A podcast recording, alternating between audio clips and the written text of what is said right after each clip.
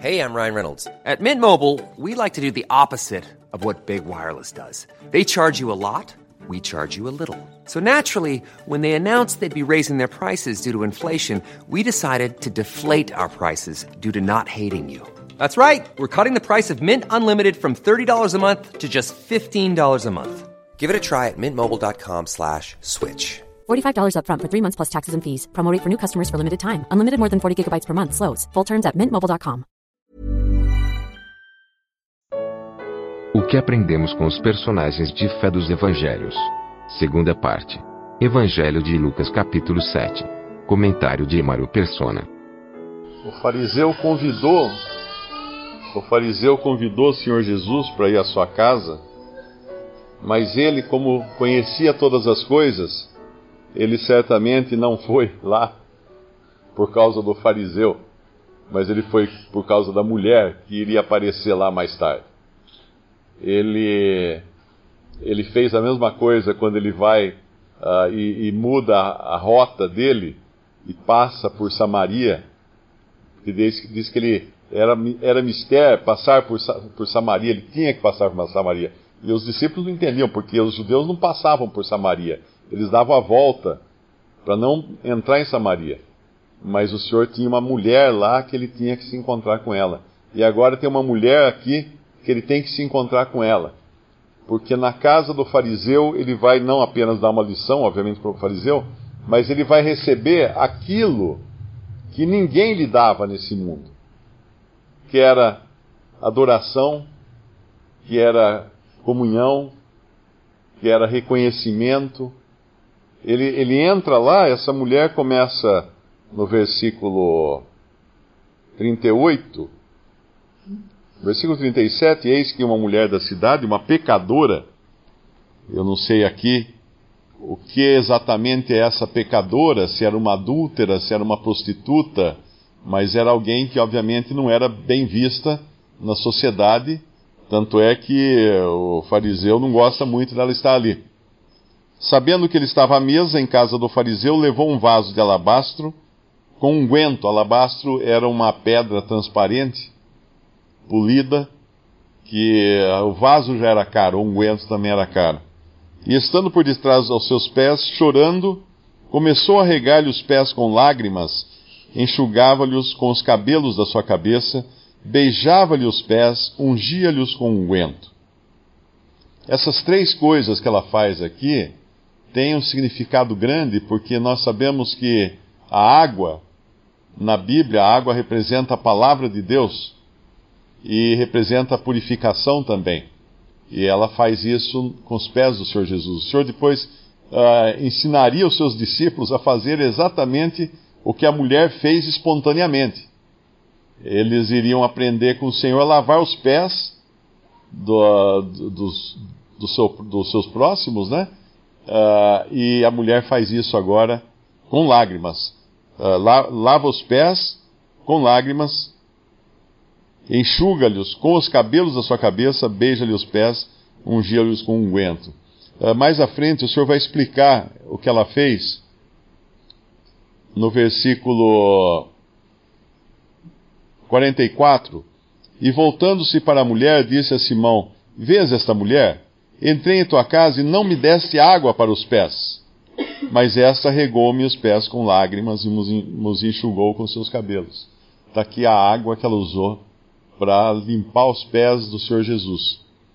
Não me desse ósculo, o ósculo nos fala de comunhão.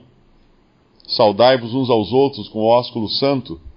Mas essa, desde que entrou, não tem cessado de me beijar os pés. Não me ungiste a cabeça com óleo, o óleo nos fala do Espírito Santo. Mas esta ungiu-me os pés com unguento. Por isso te digo que os seus muitos pecados lhe são perdoados, porque muito amou. Mas aquele a quem pouco é perdoado, pouco ama. E aí ele diz a ela: Os teus pecados te são perdoados. Eu, eu, eu tenho a impressão aqui que essa mulher, por algum, por algum motivo, o, senhor, o que o senhor está falando para ela é que ela, ela não estava ali para pedir perdão de pecados. Ela estava ali para adorá-lo, para reconhecê-lo, para para muito amá-lo. E ela recebe o perdão de pecados, mas ela estava ali uh, numa outra, num outro caráter, que era o da apreciação da pessoa do Senhor Jesus. Ela era uma mulher pecadora, ela era consciente de todos os seus pecados, mas ela não estava ali uh, nem se justificando, porque ela não poderia, à vista de todos, ela era pecadora, não tinha como esconder isso, mas ela não estava ali também fazendo uma barganha do tipo, deixa eu, deixa eu lavar os pés dele, beijar os pés, ungir seus pés com óleo, quem sabe ele então fica contente e me perdoa os pecados. Não. Ela já veio antecipadamente em adoração, e aí o Senhor dá a ela a certeza de que os seus pecados são perdoados. Ele fala que, no versículo, por isso te digo que os seus muitos pecados lhe são perdoados, porque muito amou. Mas aquele a quem pouco é perdoado, pouco ama. O amor aqui, ele está, no meu entender, não sei se está errada a minha, a minha interpretação, mas a impressão que eu tenho é que o amor aqui, ele está mostrando como uma consequência do perdão de pecados. Eu acho que o cristão, ele, a sua apreciação uh, aumenta com a idade. Não sei se posso afirmar isso, né? Mas quanto mais nós nos aproximamos da partida desse mundo, mais nós nos conhecemos, mais nós sabemos que nós não somos nada, né? Que a gente vai uh, também perdendo a força física, vai perdendo o fôlego, vai. Então a gente começa a sentir já no corpo a nossa, a, no, a nossa deficiência enquanto é jovem, ainda tem aquela energia toda, tal, acha que pode fazer tudo, mas com a idade a gente vai percebendo que essa energia vai embora. E aí, aquele que realmente entende a sua, a, a sua posição nesse mundo, que é passageira, ele começa também a se desapegar das coisas. Ah, o, o incrédulo é o contrário, ele, ele quer, ele quer, ele se apega como se fosse um lastro para mantê-lo aqui.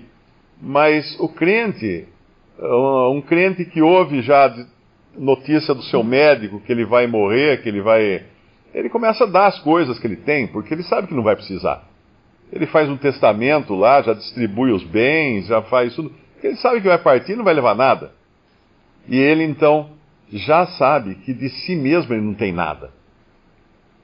Que a única razão dele sair daqui para a presença do Senhor vai ser pela graça, e não vai ser por ter feito coisa alguma. Então a apreciação nossa aumenta à medida que nós conhecemos mais quão maus nós somos na nossa natureza e o quanto custou essa obra de Cristo para nós. Nós valorizamos mais, porque aí, aí o contraste vai aumentando, aumentando, aumentando, e nós descobrimos quão, quão, quão perfeita e maravilhosa uh, e, e, e grandiosa foi a sua graça para conosco. E vamos então apreciar mais. Né? Essa mulher já apreciava, eu acho que 100% aqui, apesar do pouco entendimento dela, nós temos que entender que uh, algumas, algumas ações aqui que acontecem no Novo Testamento, na, nos Evangelhos, elas não são exclusivamente da pessoa, mas elas são também uh, revelações do Espírito Santo para essa pessoa. Pedro, quando falou quem era o Senhor, o Senhor disse para ele que aquilo não era carne nem sangue que tinha revelado a ele, mas era o Pai que havia revelado a ele. Então, muitas ações que nós encontramos aqui, talvez a própria pessoa não estivesse entendendo tudo que ela estivesse fazendo, mas Deus fazia dela um instrumento para a sua glória, para uh, fulgurar, né, para o brilho da graça de Cristo naquele momento. Visite respondi.com.br. Visite também 3minutos.net.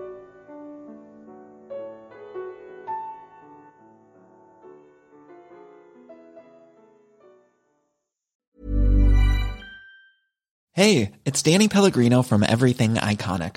Ready to upgrade your style game without blowing your budget? Check out Quince. They've got all the good stuff shirts and polos, activewear, and fine leather goods, all at 50 to 80% less than other high end brands. And the best part? They're all about safe, ethical, and responsible manufacturing. Get that luxury vibe without the luxury price tag. Hit up quince.com slash upgrade for free shipping and 365 day returns on your next order. That's quince.com slash upgrade.